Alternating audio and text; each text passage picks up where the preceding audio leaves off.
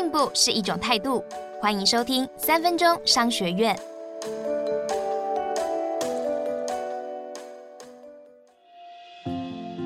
今天要跟你谈的是产业聚落如何行销国际。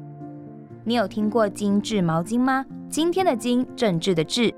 精致毛巾并不是一家公司，而是日本最大的毛巾产地，地点就在四国爱媛县的精致市，由当地大约九十家厂商共同拥有的品牌。所有挂上精致毛巾这个品牌的产品，必须通过二十二项品质标准。但是要这九十家厂商愿意合作，谈何容易？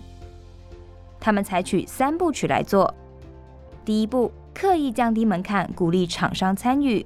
他们让一家工厂，就算只有百分之十的毛巾达标，也能够挂上精致这个品牌，带动了更多业者投入品牌的行列。第二步，他们鼓励厂商，只要肯用心，不论是哪一家厂商都能够做到。为了不要侮辱品牌的名声，厂商各自发挥创新力。譬如有一款毛巾叫做“在黑暗中对话”。它诉求的迷人触感，就是向视障者敏锐的触觉取经而来。而这一款毛巾的颜色，更咨询了心理师和色彩专家的建议，才将视障者的触感翻译转化成为实际的商品。第三步，厂商纷纷以全新的角度检视自己几十年来的制造实力。正因为每一家厂商的特性不同，毛巾变得多元有趣，收复国际市场。十年前，精致生产的毛巾一条能卖到五千日元就很难得了。如今，他们一条毛巾动辄卖到两万日元。精致品牌的凝聚行动，让九十家业者大团结，订单源源不绝，整个产地都活络起来。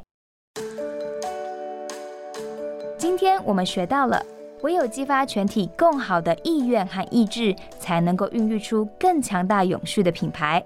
这是走在品牌这条路上的每个产地聚落最应该思考的一堂课。学起来了没？恭喜你又比昨天进步了一点点。三分钟商学院，我们下次见。想听更多商业知识，欢迎下载商周 Plus App，商周官网也可以收听，或者是点资讯栏的连结。还要记得订阅商周吧 Podcast，才不会错过每一集的节目哦。